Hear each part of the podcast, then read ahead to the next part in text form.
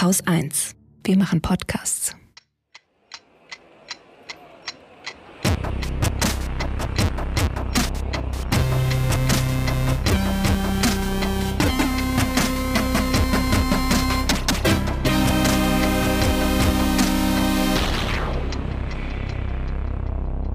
Willkommen zur Wochendämmerung vom 20. Januar 2023 mit der Ukraine, Wahlen in Deutschland, Iran, Wahlen in der EU, Schulen, Wahlen in der Türkei, dem Klima, dem fast schon legendären Börsenticker, Jacinda Ardern, Scham zu Peru, Arm und Reich, einer guten Nachricht, einem Limerick der Woche. Was zum? Ich hätte es lustig gefunden, wenn du einfach immer weiter aufgezählt hättest.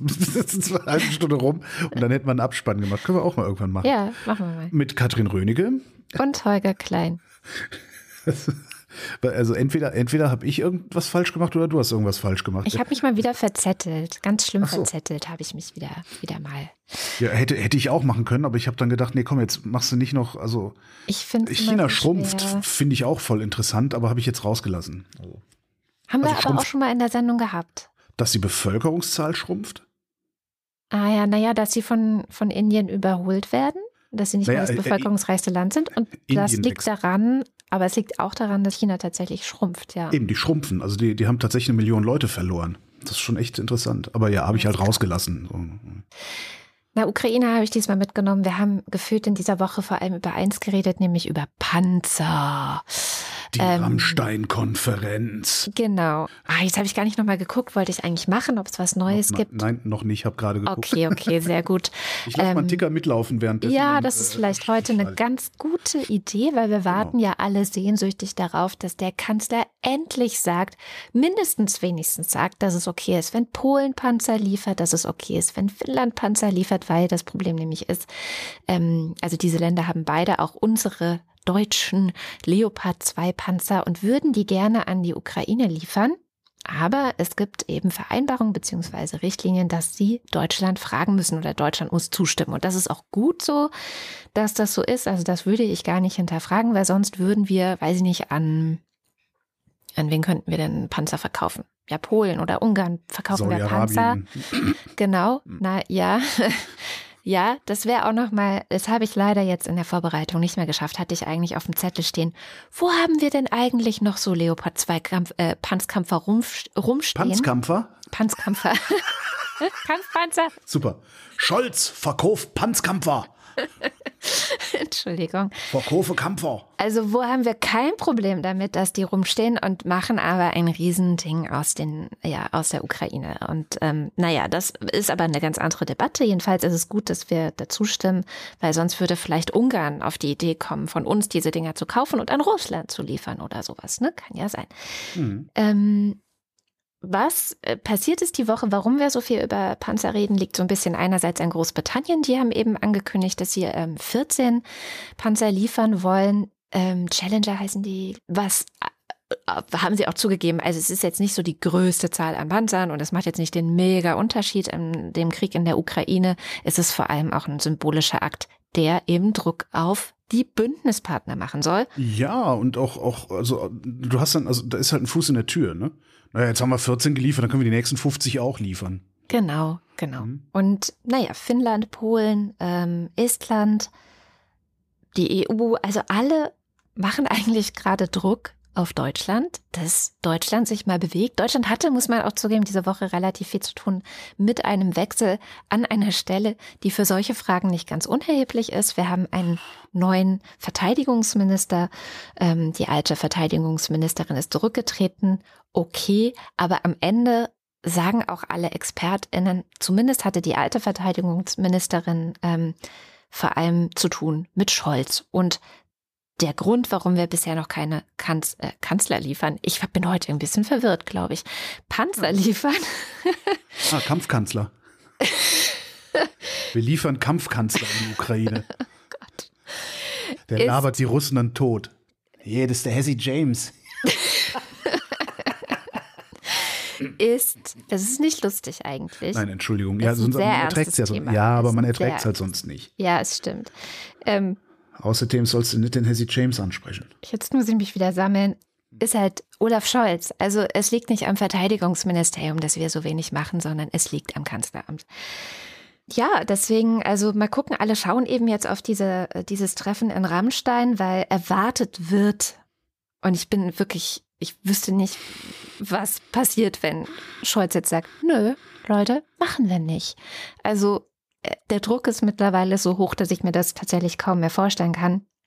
Aber es wird eben erwartet, dass er sagt, wir machen das jetzt oder wir erlauben das zumindest, dass andere Länder ähm, Leopard 2 schicken in die Ukraine. Hm. Weil, naja, er hat ja schon gesagt, also wir schicken, wir schicken unsere Leopard 2 in die Ukraine, wenn die Amis ihre Abrams schicken. Ja, aber die machen das nicht. Und das ist halt eins der Probleme. Das hat er nach einem Telefonat mit Biden gesagt und es sieht so aus, als ob die Amis genau das nicht machen würden. Es ergibt wahrscheinlich auch militärisch nicht sehr viel Sinn. Die können das wirklich gut begründen.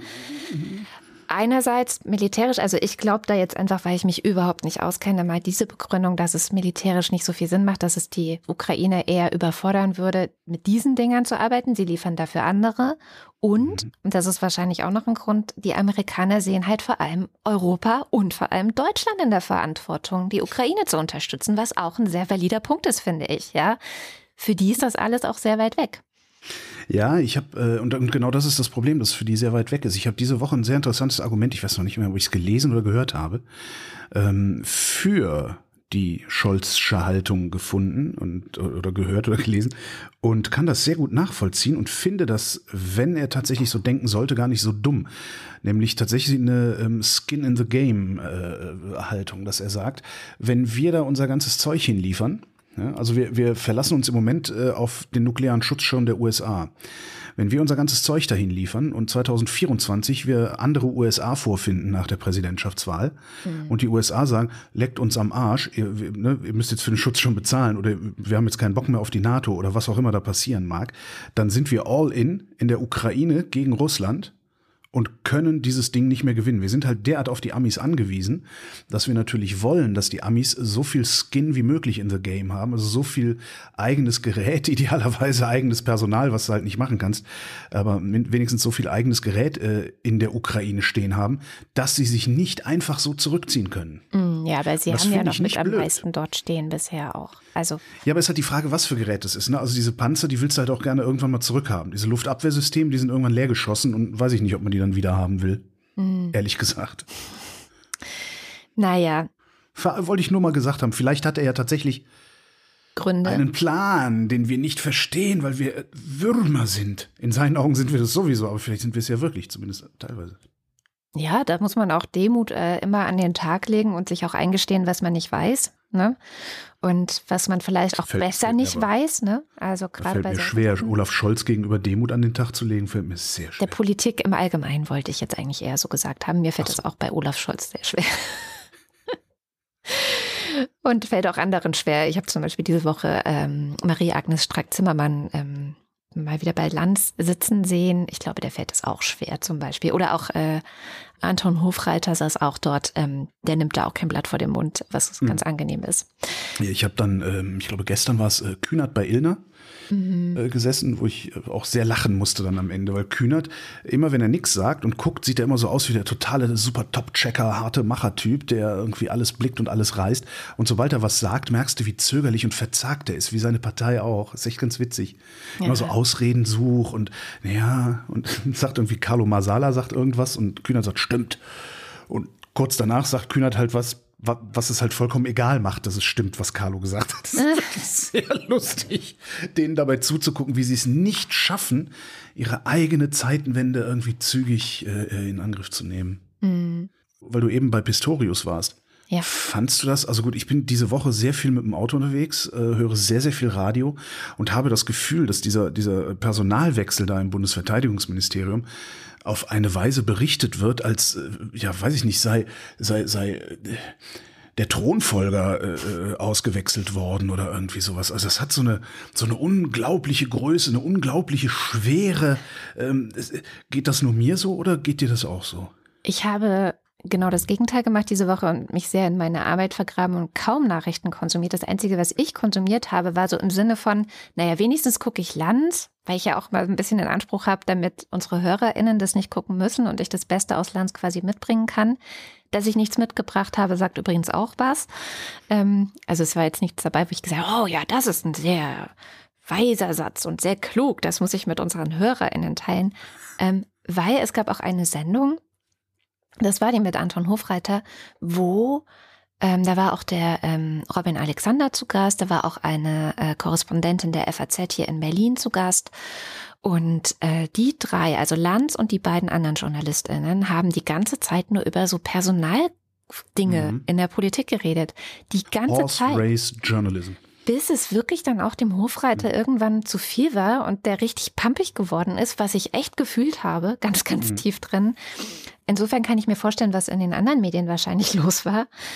Und nee, ich finde es auch total absurd, ehrlich gesagt. Weil vor allen Dingen, ja, also es ist ja, der ist, der kennt die Bundeswehr sehr gut, hat ja die meisten Standorte, die größten Standorte da in seinem Bundesland gehabt. Außerdem hat er gedient. Das fand ich mal, wo ich ja, dachte, okay, Deutschland ist, jetzt, so? Deutschland ist jetzt von äh, Philipp Rösler ist Arzt und kann darum ein guter Gesundheitsminister sein. Von da sind wir jetzt schon herabgestiegen auf hat gedient und kann darum Verteidigungsminister. Das fand ich ja. irgendwie ein bisschen, ja, naja. Ja, jedenfalls, ähm, ich bin, ich, ich bin wie immer in solchen Situationen, dass ich denke, ja, ich gucke mir mal an, was der macht und dann können wir darüber reden. Weil was soll ich jetzt dazu sagen? So, halt, ja. Ne? Genau. Ja. Das, ist ja, jetzt hast du, das ist ja auch das Problem. Jetzt hast du da wieder jemanden, der sich erstmal einarbeiten muss, weil ja, der ja. kann ja nicht von 0 auf 100, kann ich mir jedenfalls nicht vorstellen. Ja. Ja, und das ändert auch immer noch nichts daran, dass die, dass die, dass die ganze Bundeswehr, insbesondere die dann dann äh, so auf Führungsebene, ähm, das, das, das funktioniert halt nicht. Die sind halt, was, ich habe ein sehr schönes äh, Interview mit Sönke Neitzel, diesem Militärhistoriker, ja, der war auch bei von der Uni Potsdam gehört im Radio die Woche und der sagte auch, naja, das, das, funktioniert halt nicht. Also die, die sind halt total, also was hat er gesagt? Er hat gesagt, die, die, diese, die, die Generalität und dann auch mhm. hinein in so in, in die, in die, ins Parlament oder ins Verteidigungsministerium, die müssten endlich mal mutig sein und äh, die Regeln, die sie, die sie haben, auch so auslegen und so weit dehnen, dass tatsächlich auch mal Dinge möglich werden und nicht einfach nur verhindert werden. Also er sagte, die sind halt immer noch in einer Denkweise verfangen und auch in einer Struktur verfangen natürlich aus dem Kalten Krieg, also aus, aus, aus Zeiten, also Kalten Krieg und dann die 30 Jahre danach, also aus Zeiten, in denen du davon ausgehen konntest, dass die Bundeswehr nicht in einen Krieg verwickelt werden würde. Ja. ja und darum kommen die halt vorne und hinten nicht zurecht gerade. Ja. ja. Ja, und also so nochmal zurück zur Ukraine. Ähm, die Situation dort ist eher negativ momentan. Ähm, die ganzen Meldungen, die von dort kommen. Also letzte Woche war ja schon die Meldung, dass die Stadt Soledar eingenommen worden ist mhm. von den Russen. Das war der erste russische Gewinn seit Sommer. Ähm, dann gab es diese Woche wieder erneut Angriffe auch auf zivile Infrastruktur mit einem der schlimmsten Angriffe in Dnipro auf ein Wohnhaus mit neun Stockwerken. Da sind mindestens 40 Menschen gestorben, darunter auch Kinder. Dann gab es diese Woche, da weiß man, glaube ich, immer noch nicht, was die Ursache war, ein Helikopterabsturz in der Nähe von Kiew. Dabei starb der ukrainische Innenminister Denis Monastirski. Sein Stellvertreter starb und ein Staatssekretär. Ähm, das ist seit Februar 22 ist das der ranghöchste Todesfall eines Staatsvertreters der Ukraine gewesen. Weiß man inzwischen, was da passiert ist, warum das Ding abgestürzt ist? Nee, also sie meinten auch, das wird wahrscheinlich ein bisschen länger dauern, das zu untersuchen. Ja, und dann ähm, weiterhin gibt es so äh, Signale, nenne ich es mal, ähm, aus Belarus gemeinsam mit Russland. Die haben diese Woche gemeinsame Manöver gestartet und zur Erinnerung, so ging das ja vor einem Jahr auch alles los. Ne? Also die, ja, eigentlich so alle ExpertInnen weltweit, die man so beobachtet, die ich so beobachte, die sich dazu äußern, sagen zwar, ja, im Moment wird da nicht viel passieren, aber gehen alle von einer massiven russischen Offensive im Frühling aus, dass mhm. Russland versuchen wird, in den nächsten sechs Monaten ganz gezielt zurückzukriegen, was sie jetzt verloren hatten und vor allem aber okay. auch noch weiter vorzudringen. Was nochmal Richtung Kiew oder was? Oder wo, in, in, wohin? Das weiß man natürlich nicht, aber ja. auf jeden Fall, dass sie sozusagen wieder die Oberhand gewinnen in diesem Krieg. So. Ähm, Putin hat ganz massiv nochmal äh, geguckt, dass die, dass die Soldaten, dass die aufgestockt werden, dass es mehr sind. Und die Frage ist, ob Belarus, nämlich der Angriff aus dem Norden, der dann möglich wäre, da nicht eine entscheidende Rolle spielen wird dann. Mhm. Also das sind so alles insgesamt auch so Bilder aus Bachmut, die diese Woche ähm, um die Welt gegangen sind. Einfach nur super düstere Szenarien. Das einzig Hm. Positive, was ich irgendwie diese Woche gesehen habe, war die Bundesministerin Schulze, die in, oder Schulz? Oh Mann, ich bin heute echt ein bisschen neben mir. Ich sag's einfach gar nicht. Ich mache hier einen Schlussstrich. Mach du mal weiter. Ich habe diese Woche, ich weiß gar nicht warum, aber ich, also ja, wahrscheinlich dadurch, dass ich so viel, so viel Radio gehört habe und so viel irgendwie, ich weiß nicht, so viel Boris Pistorius, der, der, der sieht aus wie Armin Laschet, ist dir das mal aufgefallen? Das ist irgendwie echt, echt total irritierend. Also zumindest auf Fotos. Sobald Bewegtbild ist, sieht er nicht mehr aus wie Laschet. Aber es gibt sehr viele Fotos von Pistorius, da sieht er aus wie Laschet. Das, das macht mich irre. Der muss damit mal aufhören. Bitte hören Sie damit auf, auszusehen wie Armin Laschet. Ähm, na, was, was äh, ich, ich wirklich eines der wichtigsten Themen oder überhaupt das, wahrscheinlich sogar schon das wichtigste Thema dieses Jahres fand, gut, es ist erst 20 Tage alt, aber immerhin, ist die Wahlrechtsreform. Die Bundesregierung hat eine Wahlrechtsreform vorgeschlagen. Ähm, Hintergrund ist, der Bundestag ist zu groß. Da wird dann immer direkt dazu gesagt, nur der chinesische Volkskongress ist größer. Stimmt natürlich nicht, erzählt sich aber ganz toll. Äh, Die Tatsache ist, der Volkskongress, der hat knapp 3000 Abgeordnete. Davon tagen aber nur 150 das ganze Jahr über und der Rest kommt dann irgendwie zwei Wochen im Jahr mal vorbei und nickt alles ab, weil Fraktions, äh, Entschuldigung, weil äh, bei denen heißt es Diktatur und nickt alles ab, weil Diktatur. So. Im Deutschen Bundestag sitzen 736 Leute. Eigentlich sollte der Bundestag nur 598 Mitglieder haben, denn so will es das Gesetz. Und zwar das 13. Gesetz zur Änderung des Bundeswahlgesetzes vom 15. November 1996.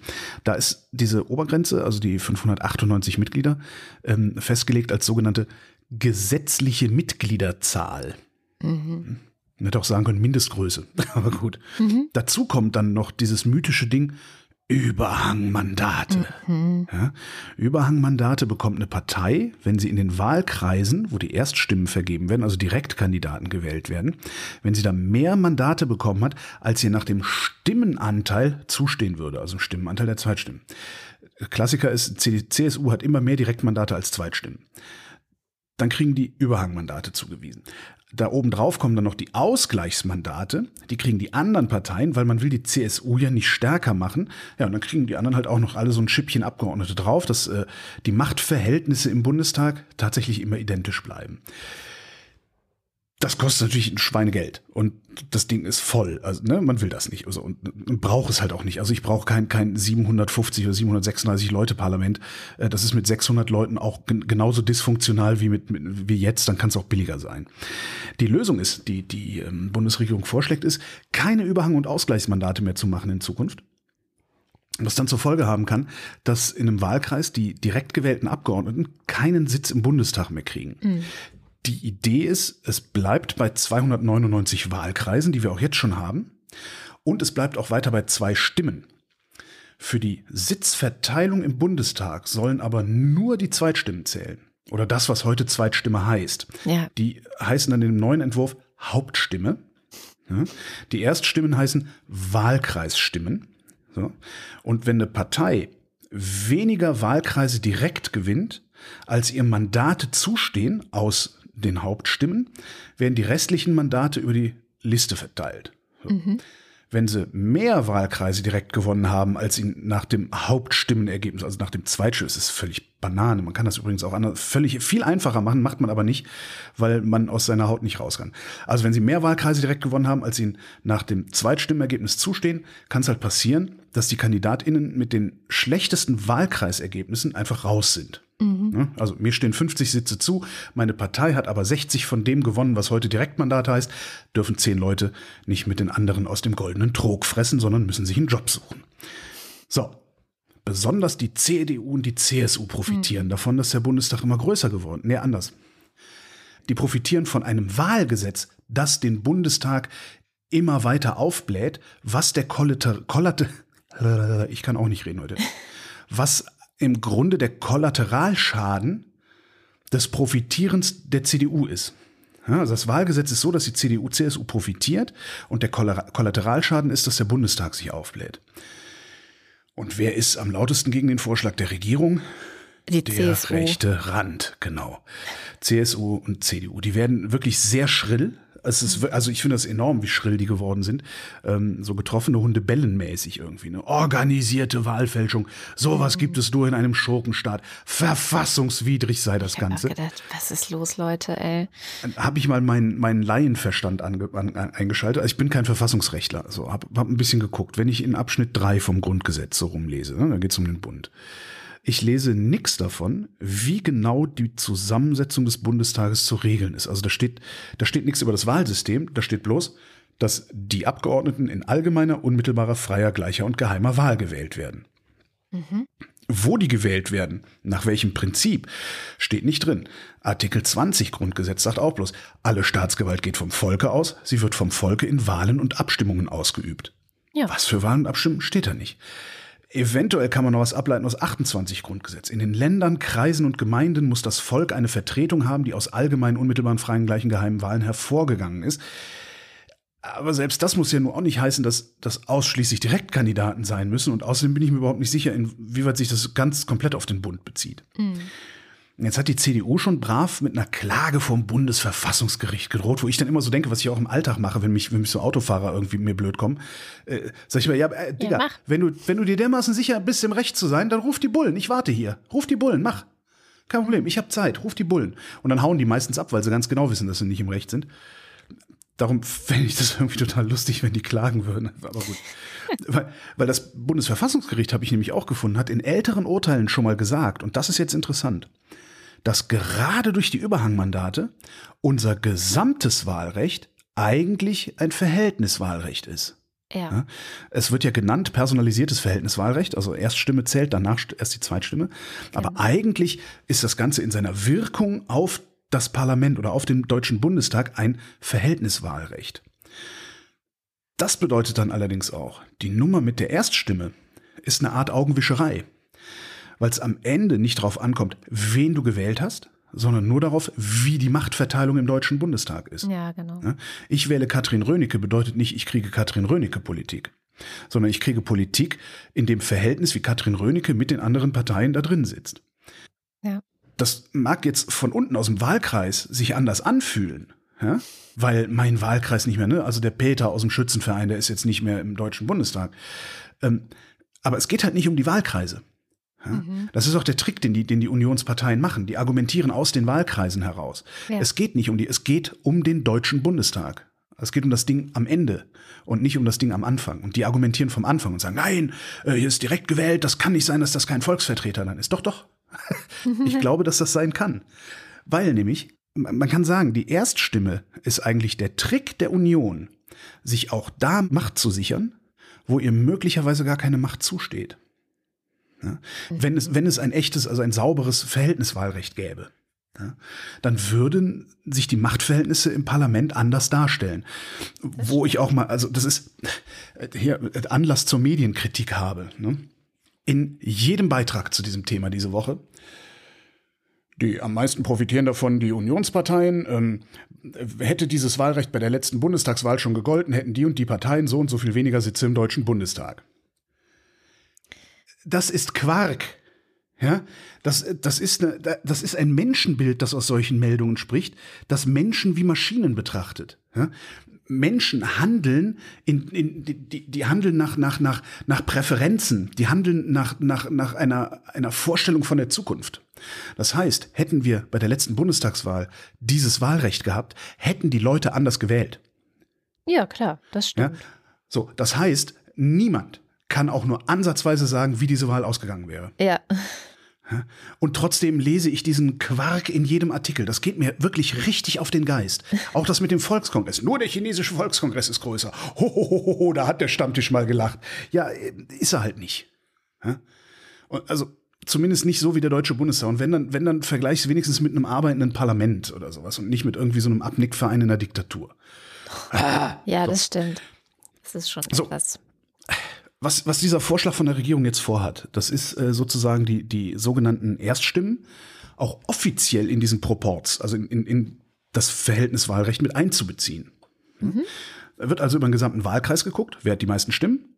Und gelegentlich ist es dann mal ein Listenkandidat vorne oder halt ein Wahlkreiskandidat. Oder wie es dann, wenn das Gesetz so wäre, heißen würde, erst wird die Hauptstimme angeguckt, dann die Wahlkreisstimme Jetzt kann man darüber streiten, ob das schlau ist, so ein Gesetz zu ändern, ohne dass die Opposition dabei mitmachen darf, weil äh, es reicht eine einfache Mehrheit dafür. Ja. Andererseits sind es aber genau die Parteien, genau dieser Opposition, die seit vielen, vielen Jahren verschleppen oder untergraben, dass es eine Wahlrechtsänderung überhaupt gibt. Eben. Ja. Die ja aber auch endlich, also die war ja angesagt, die war ja immer wieder, Genau. muss die ja gemacht werden und sie haben es einfach nicht gemacht. Ja. Ja, und, und weil das Bundesverfassungsgericht vor vielen Jahren schon festgestellt hat, dass unser Wahlrecht eigentlich sowieso ein Verhältnis und kein Personenwahlrecht ist, kann ich mir sehr gut vorstellen, dass die ganz genau wussten, wie jede denkbare Wahlrechtsreform enden müsste. Außer du machst ein Personenwahlrecht wie die Briten. Aber das hat auch seine eigenen Probleme und ich glaube nicht, dass das in, der Bundesrepublik möglich wäre. Das kann, das kann hier einfach niemand wollen. Interessant ist, weil ich, wo ich Briten sage, woher unser Wahlrecht kommt, das Seltsame, was wir haben. Von den Briten nämlich. Die haben das, die haben das in ihrer Besatzungszone in den 40er Jahren eingeführt. Ah, Und eigentlich wollten die Briten sogar, dass wir wählen, wie die das, wie die ihr Unterhaus wählen. Also ausschließlich Direktmandate. Winner takes it all im Wahlkreis und darf dann ins Parlament. Weil die hatten sich gedacht, und das ist vielleicht 1947 oder wann das war gar nicht so blöd gewesen, wenn die Wähler die Abgeordneten im Deutschen Bundestag persönlich kennen, ja, der Peter aus dem Schützenverein, wenn, wenn die ihn persönlich kennen, ist das besser für die Demokratiebildung der Deutschen. Gute Idee eigentlich. Jetzt gab es damals in Großbritannien gleichzeitig eine Debatte, das Personenwahlrecht in Verhältniswahlrecht zu, zu ändern. Ja? Ah, okay. Das heißt, du hast, du in, in, in, in, in UK waren die Konservativen wollten weiter Personenwahlrecht, weil hat für sie gut funktioniert. Ähm, die, die Linken wollten Verhältniswahlrecht, weil öfter mal was Neues. So. In Deutschland hatten die Rechten damals sehr viele Wahlkreise, wo sie den Linken im Personenwahlrecht überlegen waren. Mhm. Was jetzt so direkt nach dem Zweiten Weltkrieg wenig wundert. Ne? Mhm. Darum fanden die Rechten das ganz supi. Und das hat sich dadurch sozusagen in die DNA von CDU und CSU eingeschrieben. Ja? Die Linken, die SPD, die hatte schon seit dem 19. Jahrhundert das Verhältniswahlrecht in ihrem Programm stehen. Die Briten sind sich zu Hause nicht einig geworden und haben dann einfach halb Tory, halb Labour nach Deutschland exportiert. und darum haben wir heute das personalisierte Verhältniswahlrecht und der Bundestag platzt. ist äh, witzig, fand ich irgendwie ganz lustig, dann darüber zu stolpern. Das heißt, also die, die SPD war Fun Fact. Genau. Die SPD war schon immer für Verhältniswahlen, die Union war schon immer für Personenwahlen. Hast einen Zielkonflikt und wir gucken jetzt, wie der aufgelöst wird. Und wie gesagt, ich hoffe, ähm, die Union zieht vor das Bundesverfassungsgericht, weil ich echt eine grandiose Niederlage für die erwarte. Aber weil ich halt kein Verfassungsrechtler bin, fände ich es wahrscheinlich sogar doppelt spannend, wenn die Union gewinnen würde vom Bundesverfassungsgericht. Ich würde gerne das, das, die Urteilsbegründung lesen, warum das Wahlrecht, das wir haben, eine gute Idee ist. Äh, Nur falls das noch nicht klar ist. Ich finde die Idee, das Wahlrecht zu einem quasi ehrlichen Verhältniswahlrecht zu machen, finde ich absolut super. Ja, Ja, klar. weil, weil auch dieses Argument mit, oh Gott, die, die lokalen Abgeordneten, die, die Wahlkreise und die Büros in den Wahlkreisen, die verschwinden nicht. Ja, das Einzige, was sich ändert, ist, dass die Abgeordneten im Zweifelsfall sich ein bisschen mehr anstrengen müssen, weil der lokale Bauunternehmer dich nicht mehr aus dem Schützenverein kennt oder sowas. Ja, Und das, finde ich, kann der Demokratie nur gut tun. Hm. Gab es nicht auch irgendwie diese Woche eine Meldung, dass so ein internes Papier der Union durchgestochen wurde an die Medien, wo drin stand, sie würden dem jetzt wohl doch zustimmen oder so? Bitte was? Aber äh, ich will ja auch keine Gerüchte verbreiten. Das, ich habe mich nicht weiter damit beschäftigt. Habe ich nicht gesehen, aber das wäre ja natürlich, also es gibt, es gibt einen Gegenvorschlag sozusagen von der Union und das ist einfach Reduktion der Wahlkreise. Also Wahlkreise vergrößern, aber mehr habe ich nicht gesehen diese Woche. Na gut, dann habe ich das vielleicht auch einfach missverstanden. Kommen wir zu einem anderen, immer sehr brisanten politischen Thema, die Schulen. Schulpolitik, Bildungspolitik ist ja so echt ähm, haarsträubend. Wenn man sich damit befasst, dann wird man einfach nur traurig und deprimiert und denkt, man, es, ist, es könnte so gut sein, Schulen können so gut sein. Also ich kenne es ja eigentlich auch aus der eigenen Erfahrung, wie toll Schule sein kann. Aber wir haben ein Problem und äh, was wir für Probleme haben, das hat das sogenannte Schulbarometer diese Woche rausgefunden, das die Robert Bosch Stiftung veröffentlicht hat. Die haben über 1000 Schulleitungen gefragt, also niemand anders hat sozusagen in diesem Schulbarometer seinen oder ihren Eindruck ähm, von Schule abgegeben. Es sind wirklich nur die Schulleitungen hier. Das kann man kritisieren. Gleichzeitig, also man könnte kritisieren, dass jetzt Schülerinnen und Schüler dazu nichts sagen können. Gleichzeitig ist meine Erfahrung aber auch tatsächlich, dass Schulleitungen meistens einen sehr guten Überblick haben, was so passiert in den Schulen, was die Probleme sind in den Schulen. Und ähm, da Sie ja auch in so einer Umfrage dann teilnehmen, ohne äh, befürchten zu müssen, dass Sie namentlich genannt werden, weil das ist eines der größten Probleme, das Schulleitungen haben, dass sie halt sehr loyal gegenüber ihren Landesministerien zum Beispiel sein müssen, dass sie die Politik nicht kritisieren können direkt. Insofern muss man diesen Schul, dieses Schulbarometer vielleicht auch umso ernster nehmen, weil es für mich fast die einzige Möglichkeit ist, die Schulleitungen haben, um wirklich mal zu sagen, was Phase ist an den Schulen so und der Politik damit auch mal Druck zu machen. Jetzt haben Sie drei äh, Hauptprobleme genannt, die Sie ähm, momentan als am schwerwiegendsten ansehen und rate, was das größte Problem ist an Schulen. Geld. Nee. Geld ist nicht mehr das größte Problem, sondern äh, an den Schulen Personal. wirklich Personalmangel. Ja. ja, ja. Krasser, krasser Personalmangel. Ist das nicht eine Geldfrage? Nee, überhaupt nicht. Okay. Es mangelt einfach an Lehrerinnen und Lehrern, also an verfügbaren. Und die Schulen sind in einem Wettbewerb um Lehrerinnen und Lehrer. Alle Menschen, die sich überlegen, ha, ich habe so das Gefühl, in meinem Leben nicht so viel Sinn zu haben, guckt nach bei euch vor Ort, wie die Regelungen sind für einen Quereinstieg. Ähm, ich glaube, die Zeit war nie besser, um spontan, mehr oder weniger spontan, ähm, Lehrerin oder Lehrer zu werden. Vielleicht überprüft ihr euch auch noch mal so psychologisch, ob ihr das aushaltet, vor einer Klasse mit über 30 Kids zu sitzen, die individuell sind, nenne ich es jetzt einfach mal, ähm, und ihren eigenen Kopf haben. Also ich glaube, da braucht man schon auch ein gutes ähm, ja, psychisches Rüstzeug und äh, eine gute Resilienz. Aber äh, ja, das ist einfach das, das Hauptproblem. Und also das Problem zieht viele andere Probleme nach sich. Das zweitgrößte Problem, was Sie sehen, ist nämlich auch, dass sie es nach der Corona-Pandemie nicht geschafft haben, den äh, Stoff aufzuholen. Also aufholen ist dieses Wort, was Sie benutzen, was wahrscheinlich auch in der Umfrage benutzt wurde. Wie ich es beschreiben würde, was ich so mitbekomme aus Schule, ist, dass wirklich auch ganz grundlegende Techniken wie Lesen, Rechnen, ähm, Textverständnis, also sowas, was auch von der PISA-Studie oft erhoben wird, mhm. dass das auch schlechter geworden ist und dass das eben auch verpasst wurde, gerade auch in den Grundschulen verpasst wurde, auf eine Art und Weise zu vermitteln, dass die Kids jetzt nach der Pandemie dann einen sicheren Umgang mit haben. Also aufholen meint nicht, ah, da ist irgendwelcher Stoff, der laut Lehrplan hätte durchgezogen werden mhm. müssen, mhm. sondern es geht wirklich auch um Basiskompetenzen, die man definitiv erwerben sollte in der Schule. Ist das überhaupt aufholbar? Ich sag mal mit zu wenig Personal auf keinen Fall. Ja. Ich glaube, ja. Ich bin eigentlich felsenfest der Überzeugung, dass wir unser Leben lang lernen, dass wir ein Leben lang lernfähig sind und bleiben. Ähm, der Begriff in der Pädagogik ist Bildsamkeit und diese Bildsamkeit verschwindet nicht. So. Und insofern bin ich sehr überzeugt davon. Es gibt ja auch diese Ansicht zum Beispiel, dass bestimmte Dinge, die man als Kind oder Jugendlicher nicht gelernt hat, dass es einem immer schwerer fällt, das zu lernen. Das ist zum Beispiel auch was, was ähm, in der Pädagogik immer mehr in Zweifel gezogen wird, ob das überhaupt stimmt. Mhm. Die Frage ist, bist du in einem dauerhaften Prozess geblieben? Also wenn man zum Beispiel jemand ist wie ich, die die ganze Zeit neugierig alle möglichen Dinge versucht zu lernen, zu verstehen, neu zu lernen, Sprachen lernen, dann bleibt das Gehirn in Übung und man verlernt das Lernen nicht. So. Ja, aber es ist also was, was ich eher so meine, ist halt so diese, diese so Basiskompetenzen wie tatsächlich äh, ja, zügig, zügig lesen, äh, mhm. äh, genau, ein, ein, schnelles Textverständnis und so.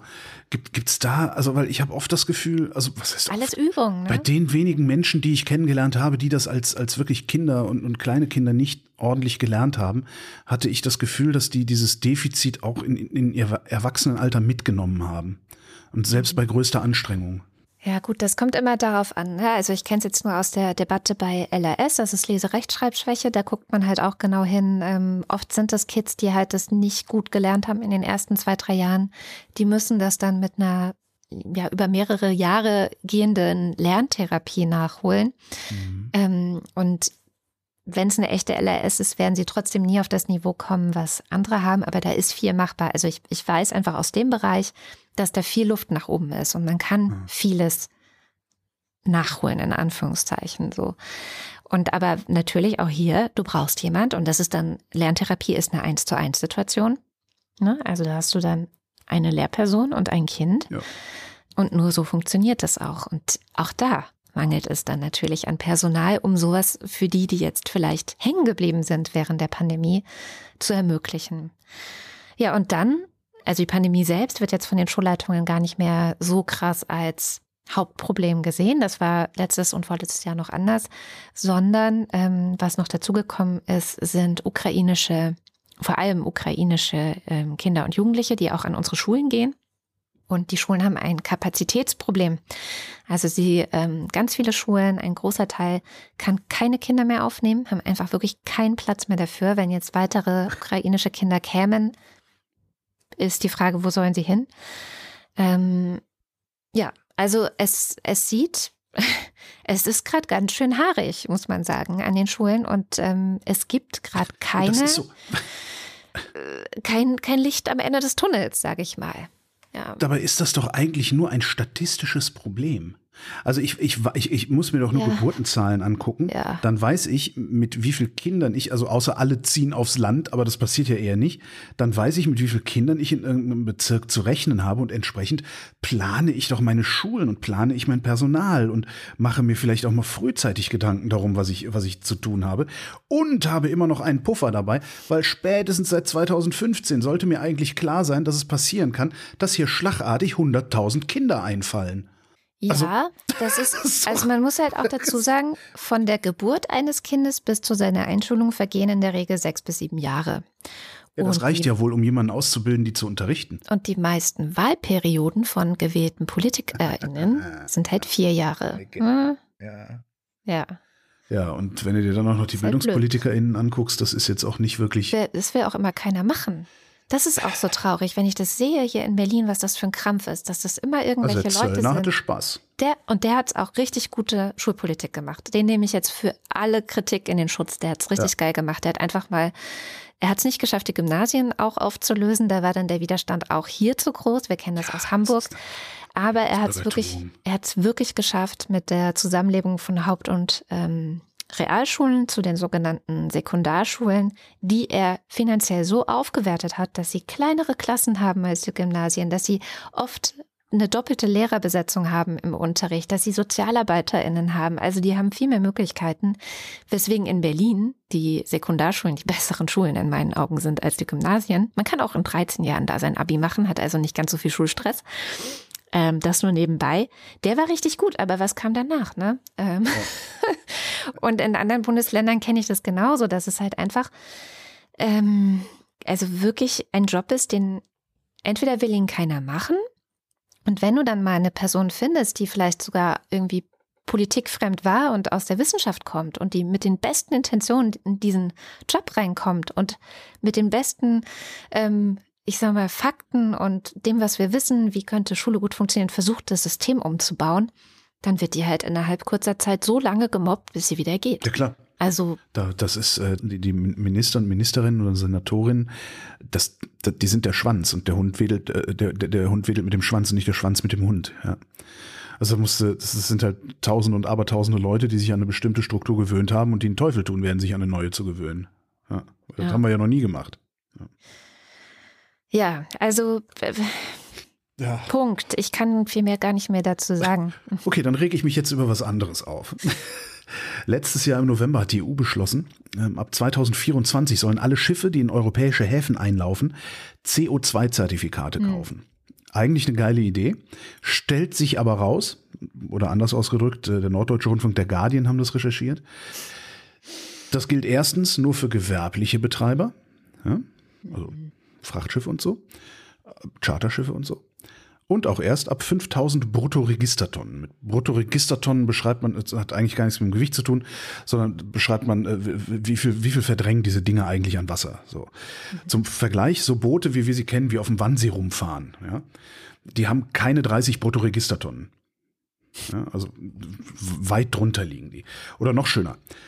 Carinthia 7 ist eine Megajacht. Ja, die liegt so im Mittelfeld, ich glaube auf Platz 60 oder 65 der 100 längsten Motorjachten.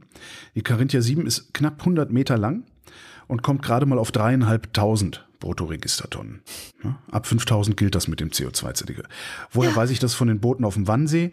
Weil man sowas in der Prüfung zum Bootsführerschein gefragt wird. Da lernt man, Bruttoraumzahl ist eigentlich das, der Wert, also Bruttoregistertonnen hieß es früher, Bruttoraumzahl. Bruttoraumzahl 30, 20 Meter langes Schiff. So Pi mal Daumen lernt man da. Und warum gerade die Carinthia 7? Weil ich finde, dass das die schönste Yacht ist, die auf unseren ja. Weltmeeren unterwegs ist. Musst du dir mal angucken. Wirklich ein unfassbar schönes Schiff. Verbraucht ihr auch an einem Tag so viel CO2 wie ich äh, in einem Jahr? Wahrscheinlich. Kommt halt darauf an, wie schnell du mit dem Ding unterwegs bist. Ähm, wahrscheinlich mehr. Also so ein Ding wie die Carinthia 7, die dürfte in so einem, in so einem Normalbetrieb schon um die 1000 Liter auf 100 Kilometer verfeuern. Ja. Also das ist schon, schon wirklich eine Ansage. Das heißt, äh, auf 100 Kilometer macht die dann äh, 2,7 Tonnen CO2. Oh ja. Ne? Also so diese Schiffe, diese, diese, diese Megajachten, das, da, da bist du halt auch ganz schnell. Also wenn die Voll, Vollgas fahren, also dann, dann sind die so, was weiß ich, so 50 km/h schnell oder sowas. Ähm, die, die sind dann ganz schnell auch über, über 1500, 2000 Liter Diesel ähm, die sie dafür brauchen. Also es ist immer ein bisschen schwierig zu rechnen natürlich, weil wir rechnen sowas auf 100 Kilometer, weil wir es von, von Landdistanzen gewohnt sind. Mhm. Auf See rechnest du in Stunden, also in Fahrzeit. Genau, ja. Das ist auch, ich möchte auch bitte jetzt auch in den Kommentaren keine Abiturientendiskussionen darüber haben, dass man das überhaupt gar nicht so einfach berechnen kann, weil es kommt ja auch auf die Luftströmung an, die Trimmung und ob das Gleit- oder Verdrängerfahrt ist. Man kann ja mit Durchschnittswerten einfach arbeiten, ne? Das kann man und es ändert auch an meinem Argument eigentlich nichts. So wo, wo will ich eigentlich hin? Wohin ich will, ist, dass wir hier wieder ein sehr, sehr schönes Beispiel auch sehen, dieser Fälle, wo zwar nicht unbedingt die Reichen regieren, ja, das wäre dann eine mhm. Plutokratie, wo wir aber sehr, sehr gut sehen können, dass die Demokratien entweder nicht willens oder nicht in der Lage sind, gegen die Interessen der Reichen zu regieren. Und mit Reich meine ich jetzt nicht unbedingt äh, äh, äh, Herr Heidi Horten, also so Leute, die sich die Carinthia 7 leisten können, sondern auch all die Leute vom, vom vermeintlich ganz normalen Besitzer von so einem größeren Sportboot mit schön Kajüte vorne und hinten. Weißt du, wie wir sie sehen, wenn wir, wenn wir mal auf dem Wasser unterwegs sind? Mhm. Weil die Dinger kosten halt auch eine Viertelmillion, wenn man sie sich kauft. Das Geld muss man auch erstmal haben. Äh, also die, ja. die, die meine ich, bis hin zu den Leuten, die halt pro Meter Länge, da redet man dann von der Gigajacht, die pro Meter Länge eine Million Dollar für ihr Schiff hinlegen können. Das ist auch ein schöner, schöne, schöne ähm, Maßzahl ist. Du, du weißt noch, wie ich äh, aus allen Wolken gefallen bin, als ich zum ersten Mal im Yachthafen in Köpenick gesehen habe, was eine Yacht kostet? Ja, dazu muss man aber auch die Vorgeschichte erzählen, dass ich jahrelang gejammert habe, dass ich gerne so ein Ding hätte. Und du immer gesagt hast, ja, so schlimm kann es ja nicht sein. ist ja nur ein Stück Plastik. Ich habe wirklich nicht gewusst, wie teuer die Dinger sind. Ich bin wirklich ja. fassungslos. Bis heute eigentlich bin ich fassungslos. Kann man sich auch ein Schloss mit Türmchen kaufen. Ja. Ähm, also alle diese Leute, die unterschiedlich viel Geld für ein Hobby übrig haben. Und es ist ein Hobby. Und mhm. ich werfe das überhaupt keinem vor. Ja, ich hätte, wie gesagt, wenn ich könnte, hätte ich, ich hätte mehrere Boote. Weil irgendwo müsste ich ja die, die ähm, Vespa-Sammlung hinstellen. Ähm, also alles diese Leute, die Geld für so ein Hobby übrig haben. So ein Hobby, das echt viel CO2 in die Luft bläst. Wie wirklich kaum was anderes. Die werden alle von dieser Regelung ausgenommen, für genau dieses CO2 auch zu bezahlen. Und ich habe eben gesagt, 1500 Liter für so eine Megajacht, für so ein 100 Meter Ding. Ja, aber auch so was Kleines, was wir gelegentlich fahren. Ja? Äh, äh diese, diese kleinen 50 PS Außenborder, 6,5 Meter Länge oder sowas. Wenn du damit ordentlich Gas gibst, dann rüsselt das Ding 50, 60 Liter auf 100 Kilometer durch. Ja, immer bezogen auf Distanz. Dass du auf dem Wasser möglicherweise andere Distanzen machst und so, alles, alles klar. So, und, und, und was ich so krass finde, ist die Ausreden, warum man diese Leute davonkommen lässt. Die, Im Wesentlichen sagen die Politikerinnen nämlich zwei Dinge. Ja, manche Yacht wird ja auch verpachtet und dann ist das ja gewerblich und dann müssen die ja auch Zertifikate kaufen. Ja, schön. Wie viele da verpachtet werden, weiß niemand. Es scheinen aber, soweit die das recherchieren konnten, nur sehr wenige zu sein. Vor allen Dingen von diesen Megajachten äh, haben sie äh, zum Zeitpunkt der Recherche fünf gefunden, die man chartern können. Der Rest war halt privates Spielzeug. Und das andere Argument, und das regt mich noch viel mehr auf, ist, der bürokratische Aufwand wäre zu groß. Ja? Weil was man ja machen könnte, ist wie beim Auto, wie an der Tankstelle auch, ja. man haut einfach die, die, die, die CO2-Externalitäten auf den Spritpreis drauf. Das ist der bürokratische Aufwand zu groß. Weil, wenn du das machst, ne, stell dir vor, ich kann es auch nachvollziehen. Stell dir vor, ein Fischer. Ein Fischer braucht sein Boot nicht zum Spaß, also muss er eventuell kompensiert werden. Das muss er beantragen. Äh, jemand muss das prüfen. Dieser jemand kostet Geld. Äh, letztlich ist ja mit zu großer bürokratischer Aufwand ist ja immer gemeint, es kostet zu viel Geld. Bloß. Ja.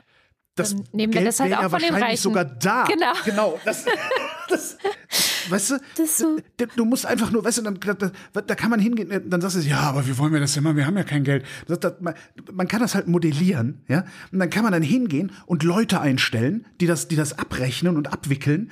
Und die kann man so lange auf Pump arbeiten lassen, bis die zusätzlichen Einnahmen fließen. Und dann hat, ist das auch überhaupt kein Problem mehr. Dann zahlt man die Schulden zurück von dem einen Jahr, wo man die Anschubfinanzierung hatte. Und dann hat man Arbeitsplätze geschaffen, die sie selbst tragen. Und das regt mich so auf, weil, weil genau, äh, weißt du, wenn so ein Idiot wie ich sich sowas ausdenken kann, dann Also können das Europaparlament hat das auch vorgeschlagen. Muss man auch können- sagen. muss man auch sagen, ja, dann, aber, aber halt der, der Ausschuss äh, fand das nicht so gut. Aber dann können die sich, die, die alle da, können sich das dann auch ausdenken, wenn ich das kann. Und, und ich glaube, die tun das auch und werden Klar. von irgendwas daran gehindert, entsprechend zu handeln. Und das, das ist, dass sie entweder Angst haben, gegen die Reichen zu regieren, warum auch immer, weil dann Kampagnen gefahren werden, ne, geh mal Rupert Murdoch auf den Sack, dann weißt du, was passiert. Ähm, oder aber, und das ist das eigentliche Problem, weil sie dafür bezahlt werden, es nicht zu tun. Ja. Und zwar nicht unmittelbar bezahlt werden, dafür es nicht zu tun, sondern weil man nach seinem Ausscheiden aus diesem Parlamentsbetrieb auch noch irgendwo weiter ordentlich Kasse machen will. Mhm. So, und man, man sagt ja, ne, you don't shit where you eat. Man beißt nicht die Hand, die einen füttert. Tja. Und bei PolitikerInnen ist das Problem ja, dass das dummerweise immer die Hand derjenigen Leute ist, die überhaupt in der Lage sind, dir 250.000 Euro im Jahr zu bezahlen, obwohl du eigentlich den Job, den du da machen sollst, erstmal drei Jahre lang lernen müsstest. Und solche Leute haben auch gerne mal eine Yacht. Tja, da schließt Und ich habe- Kreis. Nicht die leiseste Ahnung, wie man aus dieser Nummer rauskommen kann. Weil Reiche zu Politikern zu machen, ist halt auch keine gute Idee. Ja? Weil die werden dann alle irgendwie zu Faschos. Also unser System scheint wirklich ausgerechnet immer diejenigen abenteuerlich reich werden zu lassen, von denen man sich lieber nicht regieren lassen will, weil äh, die immer dann Autoritarismus haben wollen, wenn die demokratischen Verhältnisse ihnen die Taschen vollgespült haben. Wie kommt man da raus? Ich habe eine Idee. Okay. Bürgerräte. Tu immer. Immer wieder. Ich komme da immer wieder hin. Es ist die einzige Möglichkeit. Aber die Also- müssen dann halt auch gesetzgeberische Kompetenz haben. Ja, klar, natürlich. Das muss, äh, das muss ja berücksichtigt werden dann. Ja, aber das ist ja, das widerspricht ja dem, äh, ähm, dem direkten Mandat des ab, gewählten Abgeordneten. Ja, gucken wir jetzt mal nach Irland. Wie machen die das? Da kann man ja ein bisschen was abgucken vielleicht. Die haben ja auch eine Demokratie, eine funktionierende und das ist nicht im Widerspruch zur Verfassung und weiß der Das aber Geier. nur, das sind aber auch nur fünf Millionen Leute. Ja, ich beneide Ich- sie so darum. Ich weiß nicht, ich weiß gar nicht, tatsächlich, ich weiß gar nicht, ob das ein valides Argument ist. Natürlich nicht. Eigentlich dürfte das ja kein valides Argument sein, ne? Nö, weil dann machst du es ja halt auf Landesebene schon mal oder so. Oder ich Genau. weiß es nicht. Ich meine, in der EU, auf EU-Ebene, ich glaube, wäre es schon sehr hilfreich, wenn wenigstens das Parlament mehr Macht hätte. Ja. Also, äh, wie gesagt, weil ich glaube, aus dem Parlament kam ja genau dieser Vorschlag und der wurde aber von der Kommission oder dem Rat oder beiden irgendwie so nicht wirklich berücksichtigt in dem Fall. Ähm, ja, naja. Bleiben wir beim Klima. Ähm, ich mach's kurz, weil wir gleich auch noch relativ lang Scham dabei haben. Eine lange investigative Recherche der Zeit ist diese Woche erschienen, hinter einer Paywall, zusammen mit dem britischen Guardian, nicht hinter einer Paywall und mit weniger Gesabbel. Entschuldigung, aber ich musste das jetzt mal loswerden. oder dieser Zeit, also das Ding in der Zeit eigentlich super gemacht und ich habe auch die ganze Zeit gedacht, könnt ihr mal aufhören mit diesem Geseier? Ja. Holger Klein fühlte sich nicht gut, als er aus dem Haus trat und die Überschwemmung vor seiner Tür sah. Ist mir alles scheißegal, wie es Holger Klein Ja. geht. Sagt mir, wie hoch das Wasser steht.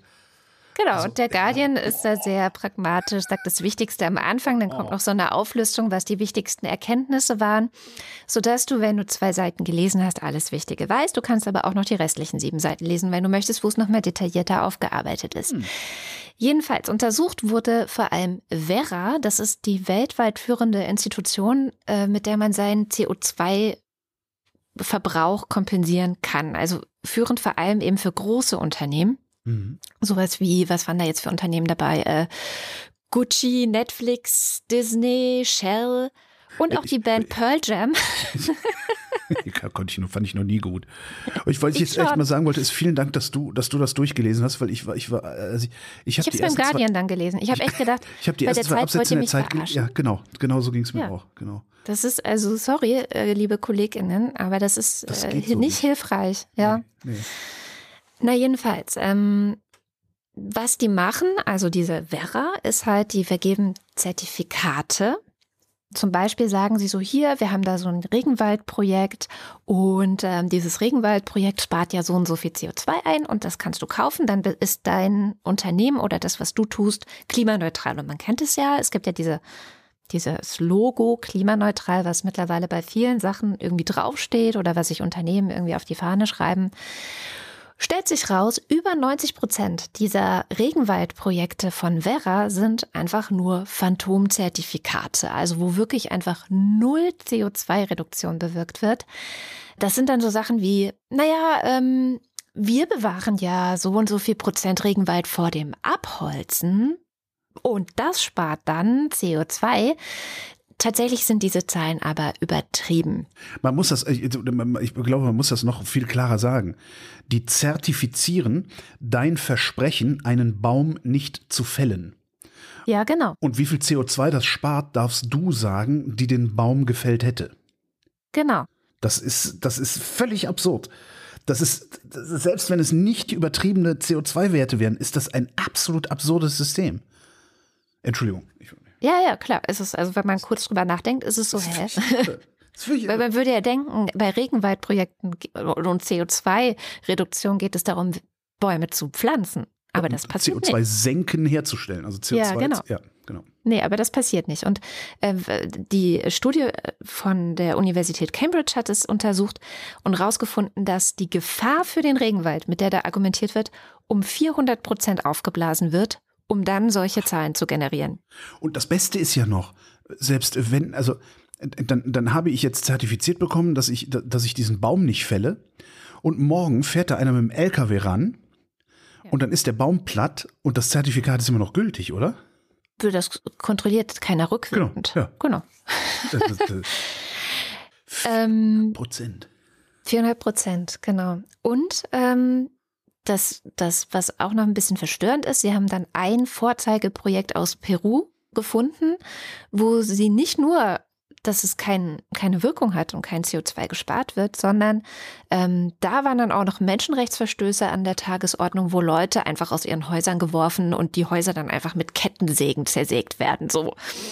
Also unterm Strich äh, ja, Achtung beim äh, CO2 kompensieren. Also ich meine, wer das macht, wie du und ich, wenn dann doch mal irgendwas gemacht wird, wo man CO2 in die äh, Atmosphäre pustet, wir kennen das.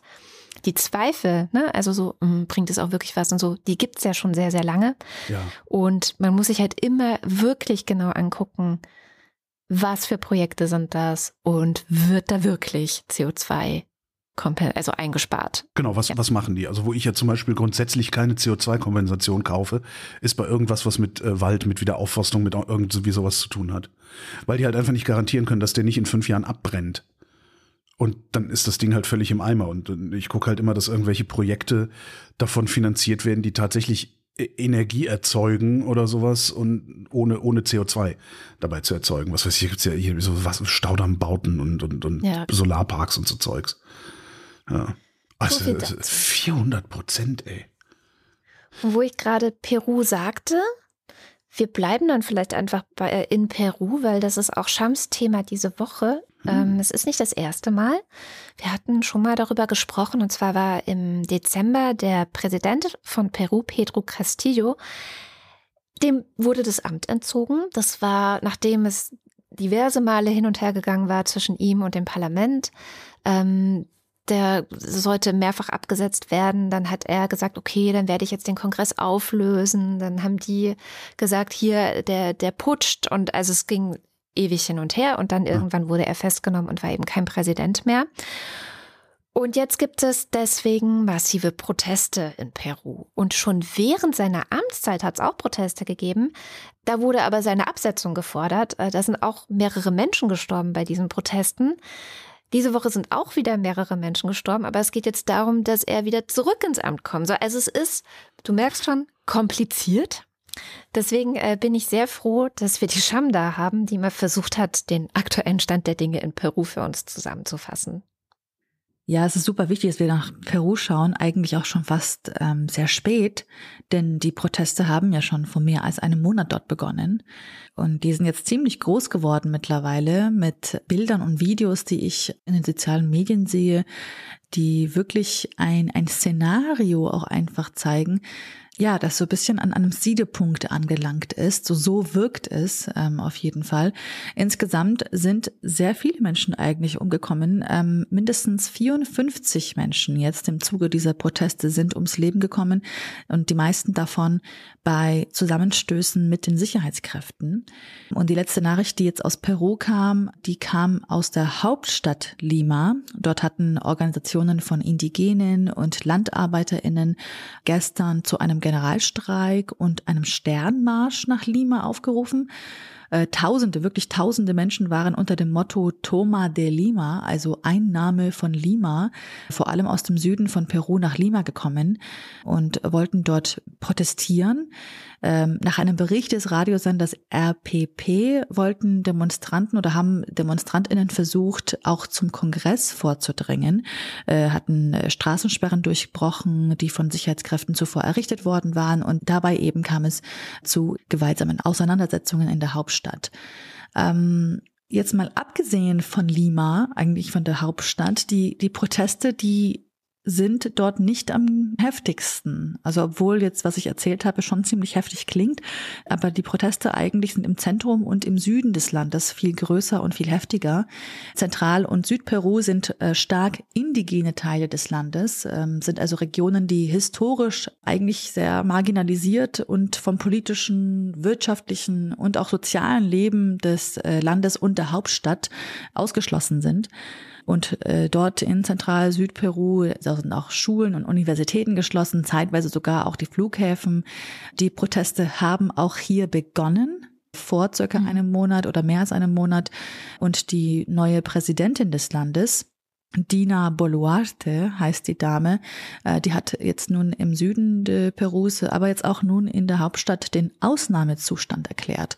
Für all diejenigen, die nicht wissen, was das bedeutet, das bedeutet, dass Grundrechte ausgesetzt werden, die Befugnisse der Sicherheitskräfte erweitert werden und das kann eigentlich nur noch zu sehr viel mehr Gewalt führen. Es ist auch sehr viel Gewalt ähm, schon bereits passiert. Ähm, also jetzt nicht nur, ich habe ja gesagt, ähm, insgesamt 54 Menschen und davon sind 17 an einem Tag umgekommen. Es ist ein, äh, ja, es ist ein Massaker in Juliaka passiert. Am 9. Januar ähm, hat dann gesehen die Autopsien von 17 ZivilistInnen, die während der Proteste in der Stadt Juliaka getötet worden sind. Da hat man Wunden gesehen, die durch Schusswaffengeschosse verursacht worden seien.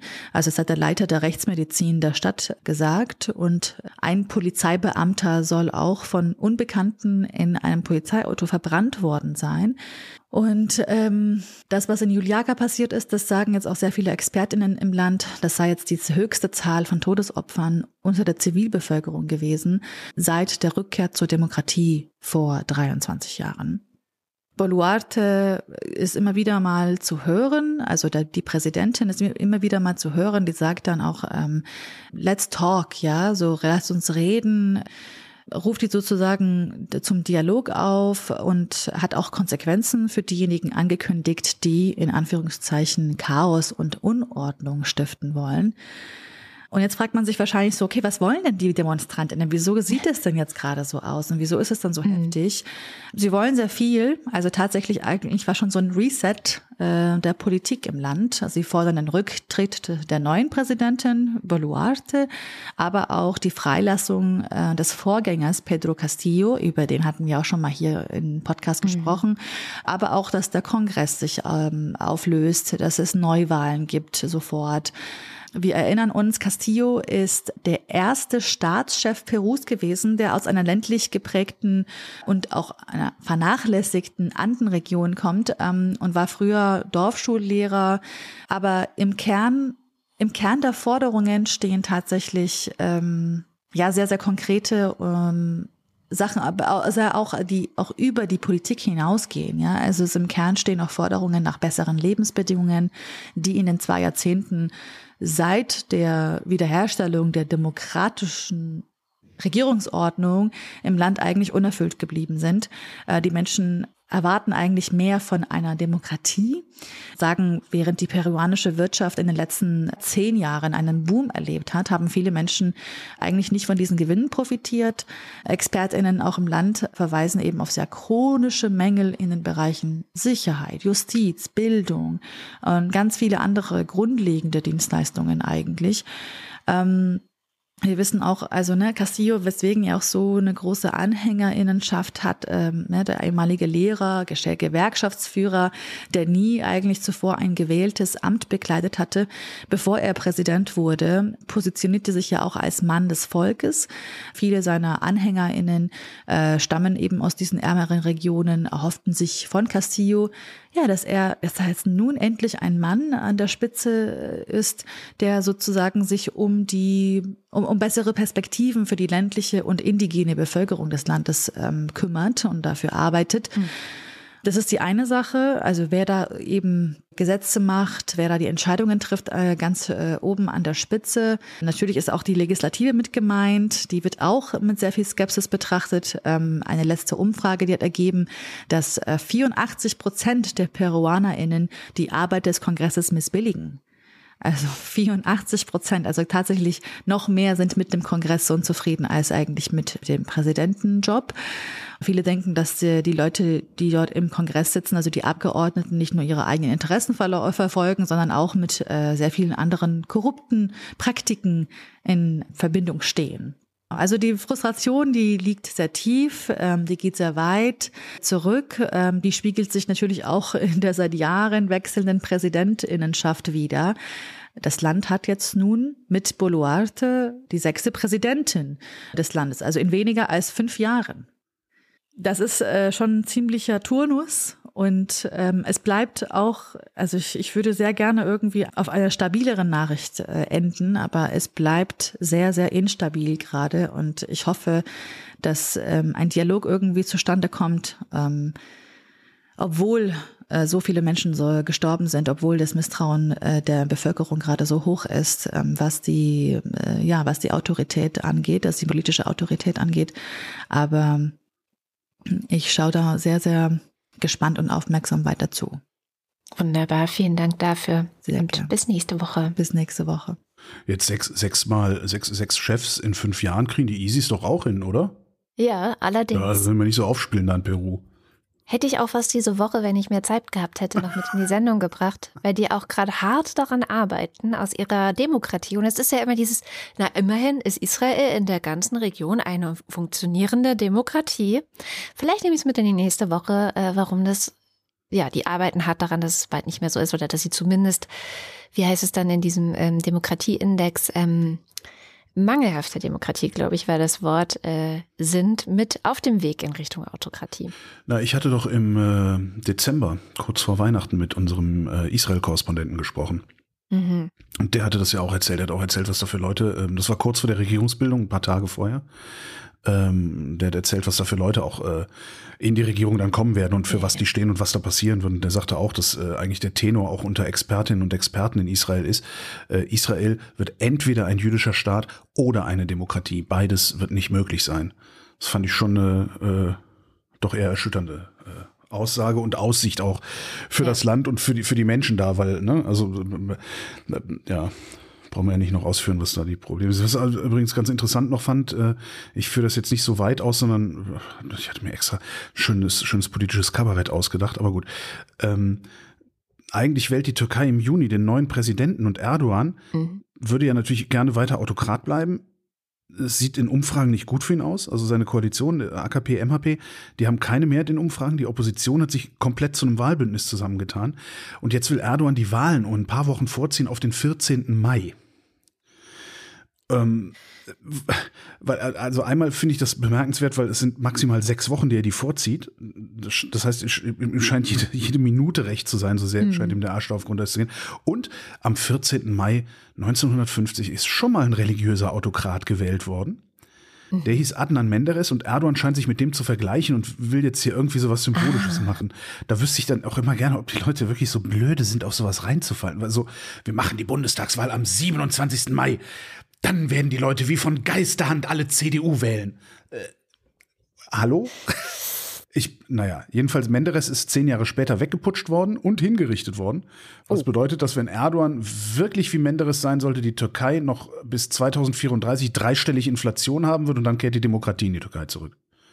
Naja, aber Du die Geschichte hier die, wiederholt die, sich die nicht Lacher, du musst hier die automatisch, billigen Lacher jetzt einspielen. ne? Ja, ja. Das ist nicht so lustig eigentlich, was du gerade gesagt hast.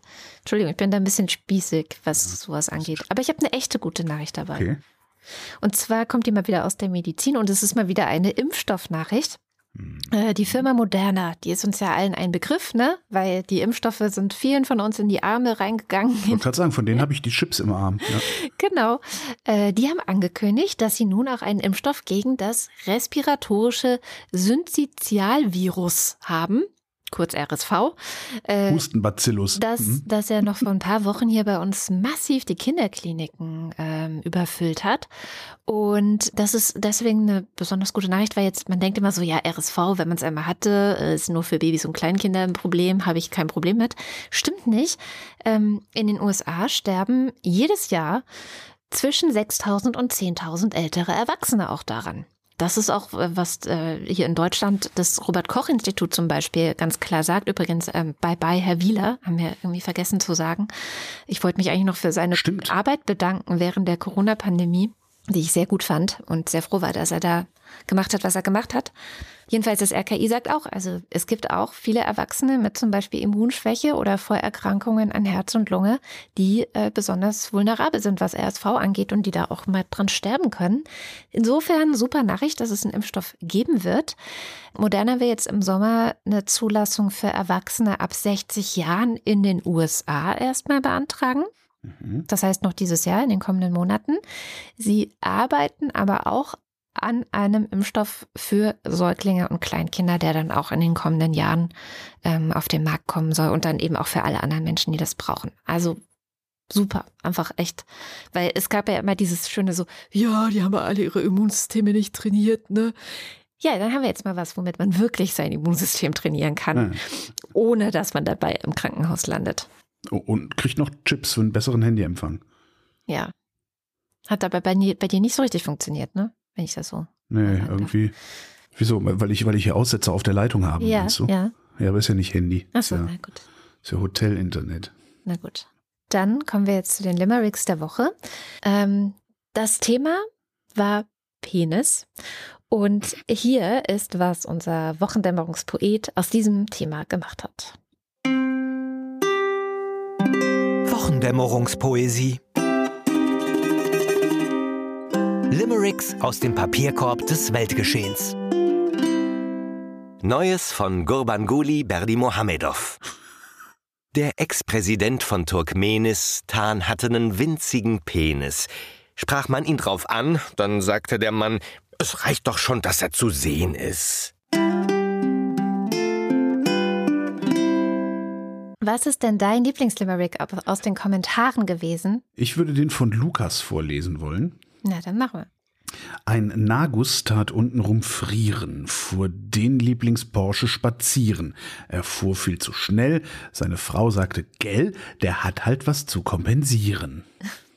Sehr schön. Ja, ich dachte, ich nehme auf jeden Fall den von, von der Frau.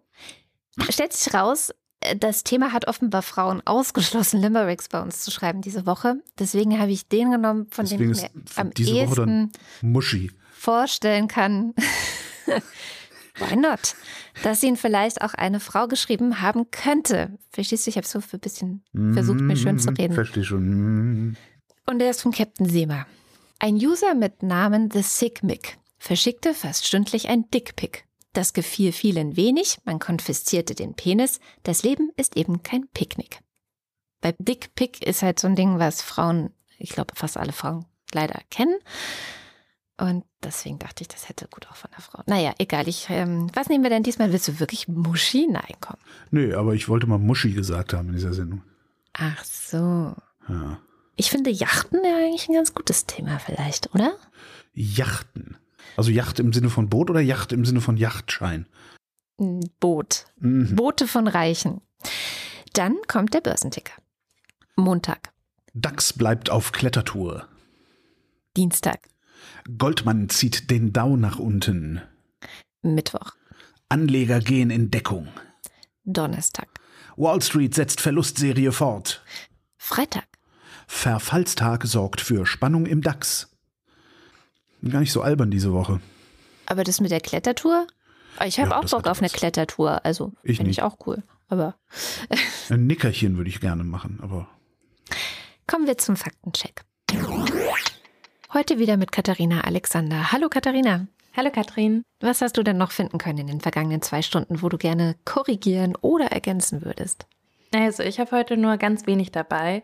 Als erstes mal das Panzermodell, das die Briten an die Ukraine liefern wollen, heißt Challenger 2.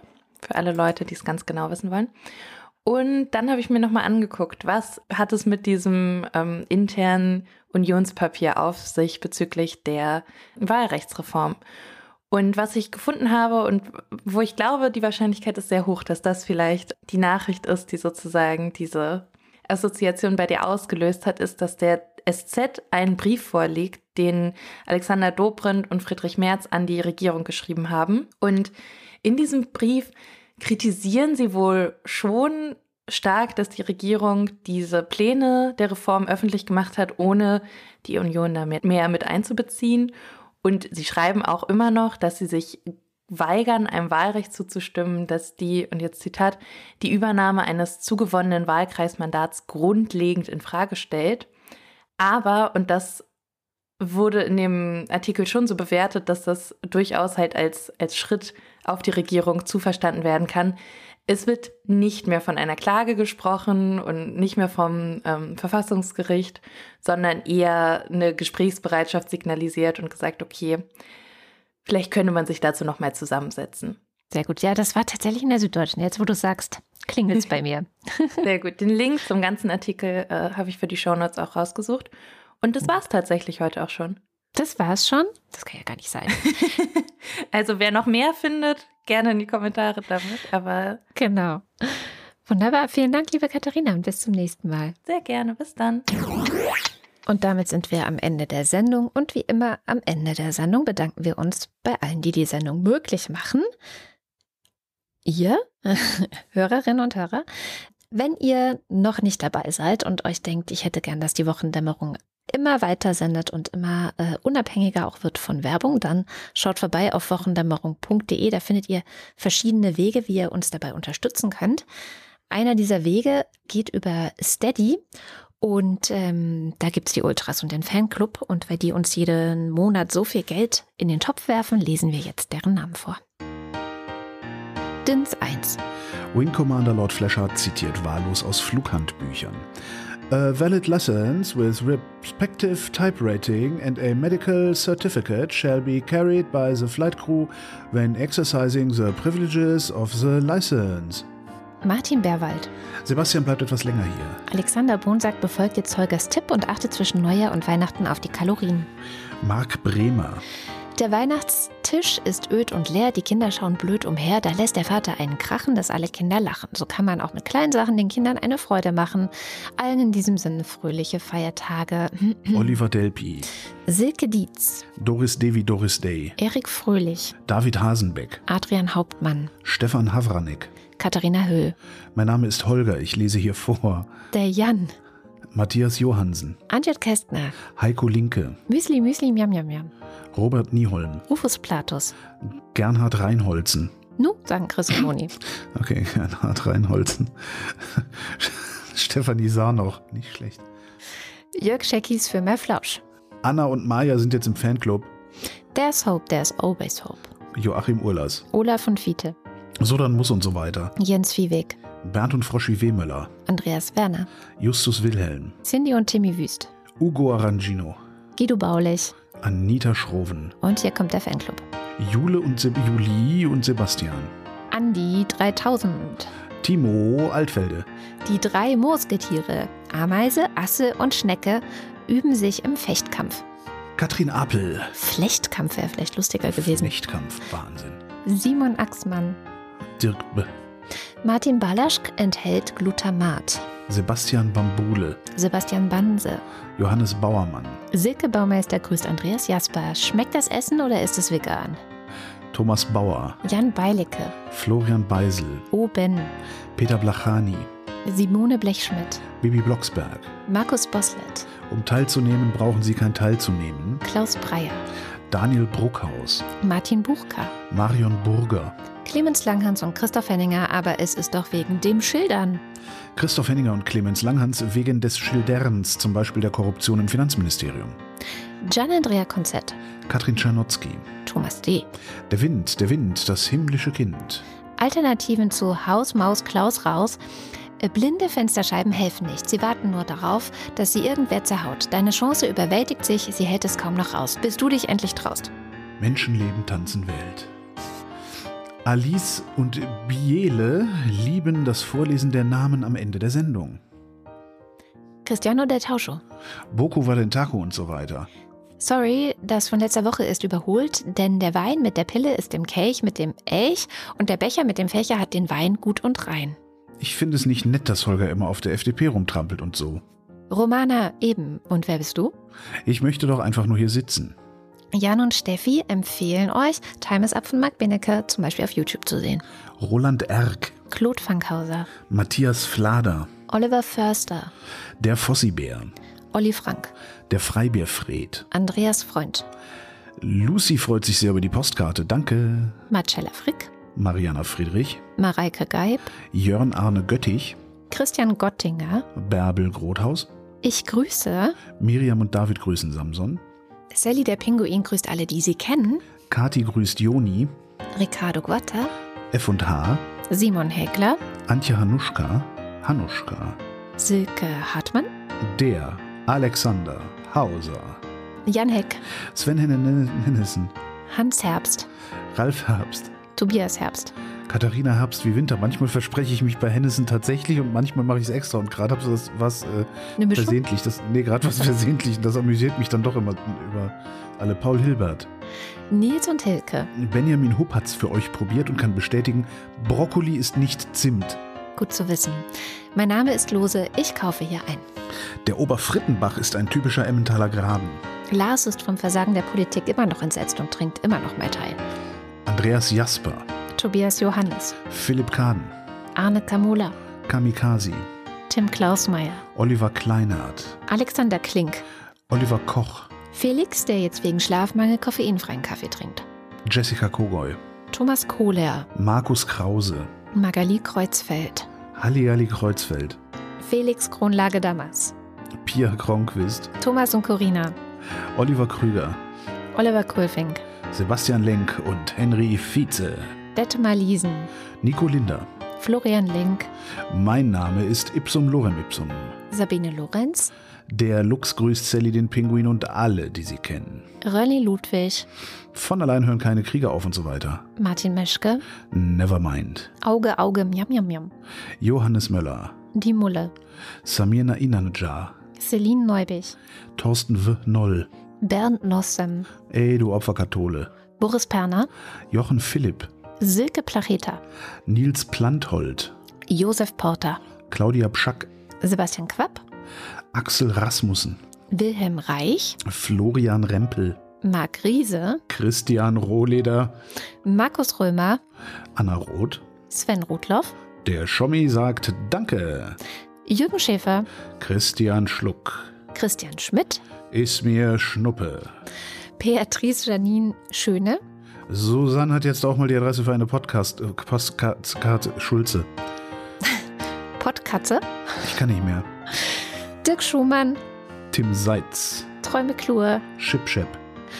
Abracadabra, Hokus Krokus, Luxus Locus, Simsalami Bim, Markus und Julia sind Fans von der Wochendämmerung. Genau wie Birgit Sobich, der Kopf ist nicht zum Nicken, sondern zum Denken da. Marie Stahn, Christian Steffen. Blas Enstein, Pizzastein. Pommesstein, Thomas Stein. Yogi Löw verabschiedet Rotz und so weiter Stein, Salatstein. Kirsten Stein, äh, Klein, Rhabarbara, die Wochendämmerung Abspannstein. Philipp liebt es mit seiner Theresia der Wochendämmung zu lauschen Stein Kopf, Sabine Stern. Susan Martin Stöckert, Günther Stück, Claudia Taschow, 19, Somebody once told me the world is gonna roll me. Moritz Timm. Mr. Tipp, Verzweifelt versucht ein Wortspiel zu finden, das die Wörter Trump und Troll kombiniert, um einen trumpistischen Troll zu benennen. Trull? Trollmp? Ach, ich bleibe einfach bei Friedrich Merz. Hans freut sich über die Existenz von Andrea und der Wochendämmerung. Hast du, war das Lanz gestern? Hast du gestern Lanz gesehen? Gestern habe ich nicht gesehen, das habe ich nicht mehr Da war der, ähm, wie heißt der von Schleswig-Holstein, der Ministerpräsident? Der ist auch ein CDUler. Ähm, Günther. Günther? Hier, So auch so ein Jungscher. wischt mich jetzt kalt. Total vernünftiger, schlauer, freundlicher Typ. Und ich habe mich die ganze Zeit gefragt, wie, wie hält er das aus, in der C in, in, mit, mit Merz, also in der Merz-CDU zu sein? Weil die CDU will ja so sein, wie Merz ist, sonst hätte sie ihn nicht als Vorsitzenden. Das fand ich echt. Da Ja, gibt lohnt ja sich. einige. Da- Aber so viele nicht. Und das fand ich einfach nur sehr, sehr auffällig gestern in der Sendung. Wo war ich? Hm, Da, Nordpol. Dann kamen sie an den Nordpol und was war denn da? Da riefen alle Eskimos wie wunderbar und einer sprach Gemach, Gemach. Die Anne kocht uns Lebertran an jedem Tag. Kennst du das eigentlich? Nee, Oder kenn, erkenne nur ich das? das erkennst nur du. Naja, ist auch ein Kinderlied. Und Anna und Gregor sind hoch erfreut, denn sie Haben wie auch Priscilla und Gwyneth Molesworth derzeit keine Termine und leicht einen Sitzen.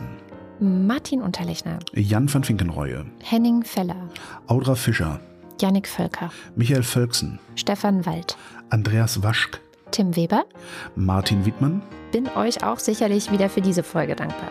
Das wollen wir hoffen. Anja, also wir wollen, also jetzt nicht im Sinne von, doch, Wir, du hast uns gefällig, nee, du hast uns gefällig dankbar zu sein. Genau. Anja und Jan wieder in Bielefeld. Jenny Wiegand, Tobias Wirth, Christoph Ziesecke, Nico Erfurt, Matthias Thome kocht auf dem Fahrrad für alle, die das gut finden. Suche den korsischen Genuss der Herdbesucher aus Bremen. Gefunden hat es schon.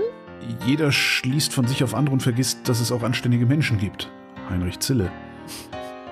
Das war jetzt Ja. irgendwie sehr dadaistisch so Das, insgesamt. ja, Jennifer Herbert. Anja und Bruno Kirschner, Anja und Georg mit dem kleinen Knusprig. Evelyn Künstler-Wiesmann, Hauptsache nicht Sven macht jetzt seinen eigenen Payment-Dienstleister mit Blackjack und SexworkerInnen.